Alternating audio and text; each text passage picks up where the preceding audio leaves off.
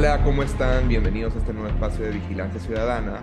Yo soy Ricardo Galvez y me acompaña el día de hoy Margarita Díaz, como siempre.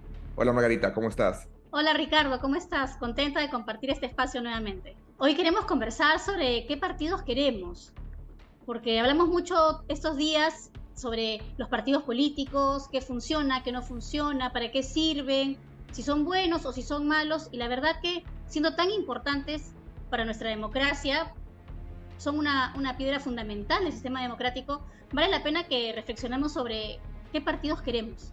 ¿Y cuáles son los fines y objetivos de los partidos políticos? Por ahí podemos empezar, Margarita, ¿no? Sí, claro que sí, Ricardo. Mira, es importante eh, notar que más allá de lo que cada uno o cada una de nosotras puede pensar, existe una norma que es súper importante, que es la ley de partidos políticos, que es la 28094. Y esa, esa norma nos dice cuáles son los fines y objetivos de los partidos. Mira qué importante, tienen como fin principal asegurar la vigencia y defensa del sistema democrático. Eso significa que, por ejemplo, no, tenemos, no podemos tener partidos que promulguen una ideología totalitarista, antidemocrática o antiderechos humanos, porque tenemos un sistema jurídico en el cual los partidos políticos se insertan, ¿no? Eh, deben contribuir a preservar la paz, la libertad y la vigencia de los derechos humanos. Esto proscribe cualquier tipo de discurso violentista, por ejemplo. ¿no? Un partido político que fuese, por decir, violentista o racista, no podría inscribirse con esa, con esa filosofía, con ese ideario, con, esa forma de ver la vida.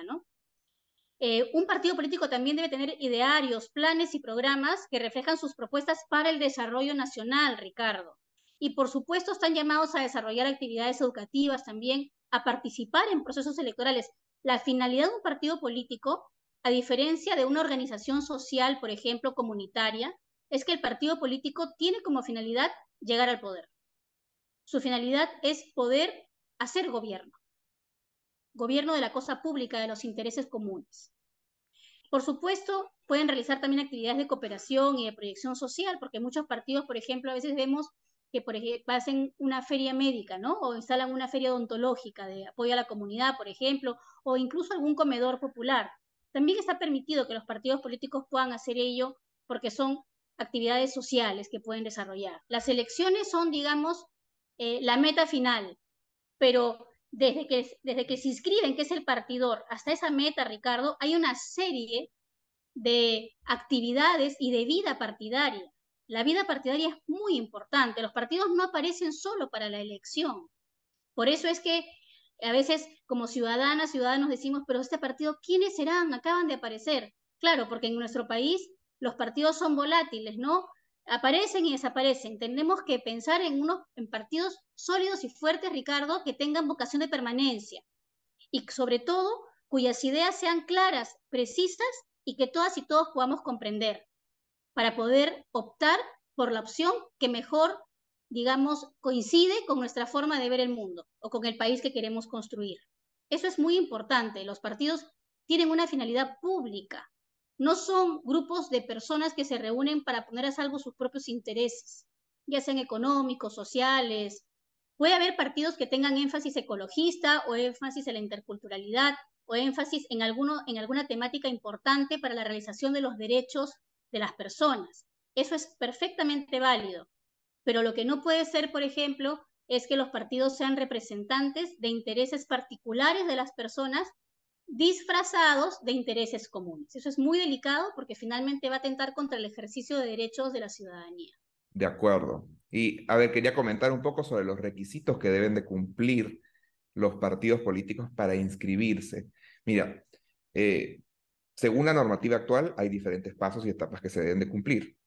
Está esa primera etapa que es conseguir el, adquirir el certificado de reserva de denominación ante el Jurado Nacional de Elecciones y luego a partir de eso empiezas tu solicitud de inscripción después de cinco días, si no me equivoco, hábiles de eh, resuelto el certificado de reserva de denominación.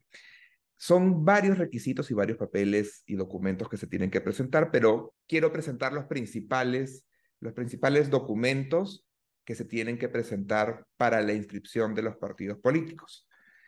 Está la copia legalizada del estatuto, la copia legalizada del reglamento electoral, lo cual te habla ya de una formalidad en la organización política, los papeles sobre los personeros técnicos, ya te está hablando de una estructura de dirigentes, eh, libros originales y copias legalizadas de actas de constitución de comités provinciales que tengan por lo menos 50 afiliados debidamente identificados. Ya te hablan de una estructura partidaria, ¿no? Con 50 miembros en cada uno de los comités. ¿Y cuántos comités deben haber? Un número no menor al tercio del número total de provincias del país y ubicados en las cuatro quintas partes del número de departamentos. Y no debe presentarse más de un comité por provincia. ¿Por qué es importante esto? Porque estamos hablando de un partido con alcance y nivel nacional. Se pide esta cantidad para que sea una organización que tenga un alcance nacional, ¿no? El padrón de afiliados debe ser un número no menor del 0.1% del total de ciudadanos del padrón aprobado para el último proceso electoral.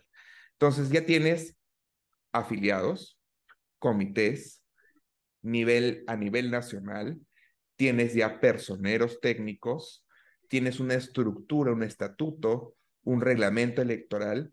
Y mira, ¿por qué es importante el tema de partidarios? y ya no el requisito anterior, no sé si te acuerdas, Margarita, que era una cantidad de firmas. las firmas, Ricardo, sí. ¿No? Este, es importante el tema de partidarios porque son personas ya que están comprometidas con el ideario del partido, ya pertenecen orgánicamente a la institución, no son firmas recolectadas al azar, hay un nivel de involucramiento personal con el proyecto que presenta el partido. Y, eso que dices es bien importante también porque es un llamado a la ciudadanía a involucrarse en la vida partidaria.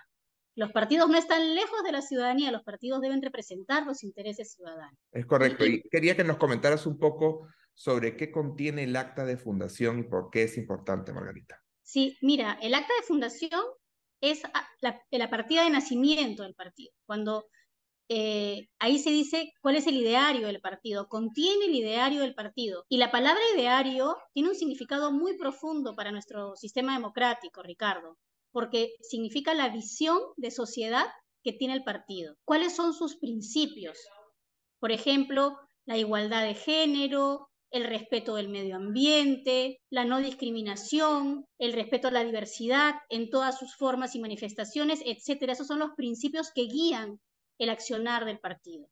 Los objetivos, ¿cuáles son sus objetivos principales? Por ejemplo, el, eliminar la pobreza, eliminar la violencia contra la mujer. Puede haber un partido cuya principal, eh, digamos, eh, bandera sea también la, no discriminación y la eliminación de cualquier forma de violencia. Sus objetivos pueden ser también ligados a los objetivos de desarrollo sostenible, por ejemplo, a los objetivos nacionales, internacionales, que están también en los tratados internacionales que hemos suscrito. Hay una serie de objetivos que ellos pueden priorizar y su visión de país. ¿Cómo se imaginan el Perú, por ejemplo, al 2050? O al 2030, o en general cuál es la visión de país que quieren ver sostenida en el tiempo. Esto es muy importante porque nos dice cuáles son las ideas que están en el partido, cuáles son las ideas forjadoras del partido. También tiene que haber una declaración de sus fundadores donde se comprometan a cumplir con una vocación democrática, el respeto al Estado constitucional de derecho que es fundamental para el ejercicio de nuestras, de nuestras libertades y por supuesto el respeto de los derechos fundamentales que consagra nuestra constitución política. Es importante decir también que los fundadores de un partido eh, no pueden estar procesados o condenados por delitos como terrorismo o tráfico ilícito de drogas y además que los partidos políticos no pueden, por ejemplo, eh, tener símbolos o, o, contener palabras que puedan ser ofensivas o que puedan ir en contra del sistema democrático. Por ejemplo, existen algunos símbolos reconocidos internacionalmente debido a la historia de la humanidad como símbolos de genocidios, por ejemplo. Esto prohibido que se utilice cualquier símbolo semejante o parecido o un símbolo de esa naturaleza. Entonces, y por supuesto el domicilio legal, ¿dónde vamos a buscar al partido cuando queremos eh, conocer, por ejemplo, un, su ideario o cuando hacen algún tipo de charla o si se le quiere hacer llegar algún tipo de comunicación o de consulta de la propia ciudadanía o de alguna persona interesada o alguna organización. Y también, por supuesto, de las autoridades electorales. Entonces, el acta de fundación es muy importante porque nos dice frente a a quién estamos. Y por eso es tan valioso que se construya el tema del fortalecimiento de partidos ligado a la naturaleza de los partidos, para qué sirven, por qué son importantes, qué debe contener el acta de la fundación de los partidos y cómo debe organizarse un partido para que efectivamente responda a aquello que ellos desean lograr, pero siempre de cara a los intereses de la ciudadanía a la que finalmente le van a pedir su voto en alguna elección. Te voy a fastidiar un poco con una pregunta que me, se me ha quedado colgada con el tema del acta de fundación. ¿Qué pasa si un fundador de un partido político se desvincula, se puede desvincular? O, ¿Y qué pasa si se quiere cambiar y migrar el ideario o, temas medulares del partido político, digamos? Bueno, hay algo que se llama estatutos, Ricardo, pero los estatutos no pueden contradecir el acta fundacional. Todas las conductas, todas las propuestas y todas las acciones que lleves a cabo deben estar eh, de alguna forma cubiertas por la coherencia con tu acta de fundación. No pueden contradecir el acta de fundación porque si no el partido se va desdibujando también. Va perdiendo seriedad, que es lo más importante, frente a la ciudadanía. Y si queremos cambiarlo, podemos cambiarlo también dentro de un proceso, además partidario, en el que se tome esa decisión. Aquí hay una organicidad, una estructura partidaria que debe tomar las decisiones, siempre y cuando una cosa es mejorar o ampliar los objetivos y otra cosa es ir en contra de los propios principios. Eso sí es algo que, no es debido. Mira, yo me llevo de esta conversación eh, que efectivamente lo que se ha hecho con la, con la normativa y cómo se busca, eh, los objetivos que se han buscado con la ley de partidos y con todos estos requisitos, es lograr que sean partidos sólidos, instituciones que trasciendan el tiempo y, y, me parece interesantísimo que ahora ya no estemos hablando de firmas, sino que estemos hablando de eh, Afiliados. que se adhiera, que se inscriba en un partido político. Y esa es la base de todo. El partido debe representar las intenciones y necesidades de los ciudadanos, debe encontrar un espacio político para que los ciudadanos expresen sus ideas y su forma de pensar. Y ese sería su atractivo. Ese debería ser el principal motor para que un ciudadano quiera inscribirse en un partido político y decida afiliarse en la vida partidaria uno definitivamente me llevo la, impresión de que inscribir un partido político no es una tarea sencilla.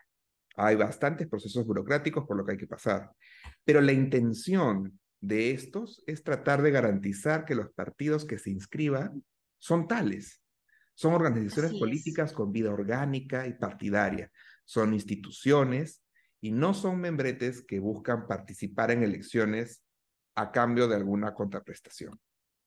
De acuerdo, absolutamente de acuerdo con lo que dice Ricardo, tal cual. Muchas gracias por acompañarnos, gracias Margarita, y esperamos verlos en otro espacio en el que hablaremos de otros temas interesantes. Gracias. Muchas gracias y hasta una próxima oportunidad.